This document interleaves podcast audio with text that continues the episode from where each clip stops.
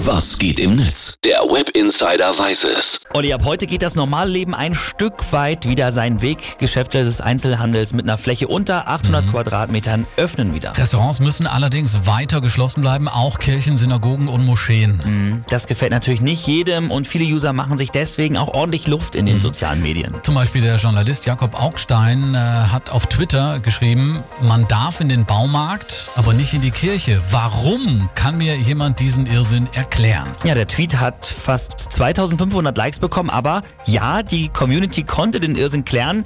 Der User Trapatashi, der schreibt zum Beispiel hier, das wirst du verstehen, wenn der Abfluss vom Beten nicht frei wird und es dir in die Wohnung schwappt. Ja, da hat er recht. Da hilft natürlich kein Beten, auch kein Beichten, das ist klar. Das stimmt.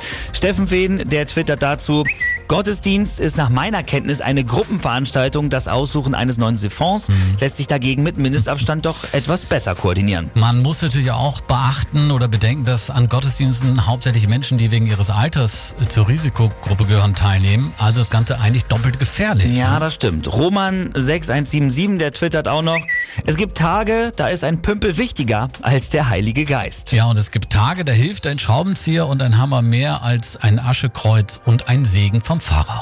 Stimmt. Und Caroline Preisler, die hat sich auch noch geäußert, die schreibt, warum Kirchen nicht geöffnet haben, weil man Gott überall findet, Baumaterial aber eben nur im Baumarkt. Amen. Aber klar, ich kann schon verstehen, für viele ist der gelebte Glaube in Kirche, Moscheen und Co. natürlich sehr, sehr wichtig. Ja, aber viele Glaubenshäuser, die streamen ja zurzeit auch ihre Gottesdienste übers Internet.